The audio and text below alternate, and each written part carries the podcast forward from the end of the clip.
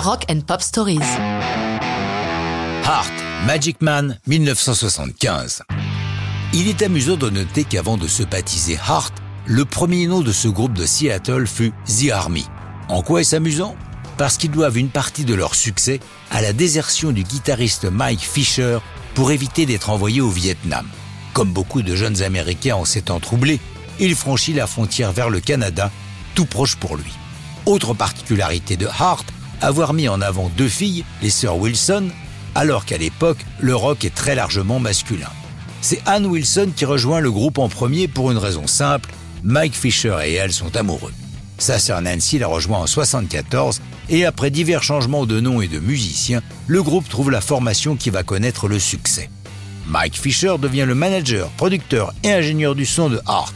C'est également Mike qu'Anne désigne en tant que Magic Man dans cette chanson co-signée avec Nancy.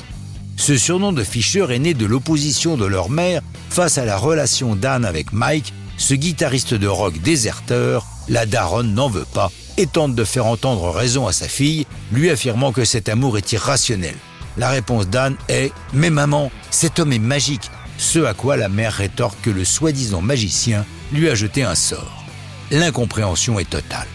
Pendant ce temps, Mike s'active et réussit à obtenir au groupe un contrat avec le petit label canadien Mushroom Records, ce qui les conduit au studio Can Base de Vancouver pour enregistrer leur premier album durant le printemps et l'été 75. Pour lancer le disque, un premier single, How Deep It Goes, est lancé dès le mois d'avril 75, dans une certaine indifférence des médias. Alors que Art entame une tournée des clubs à travers le vaste Canada, en juin, c'est au tour de Magic Man d'être publié en single.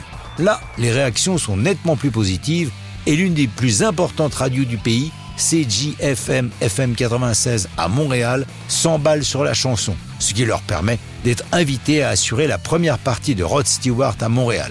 Cela ne fait qu'accroître le succès du groupe et de Magic Man, bien que dans leur autobiographie Kicking and Dreaming, les sœurs Wilson aient une autre explication. Je cite On avait un type pour la promo radio qui, en échange de passage à l'antenne, offrait de la drogue et des prostituées au DJ, proposant un gramme de cocaïne ou le numéro d'une fille précisant que c'était sur le compte de Hart.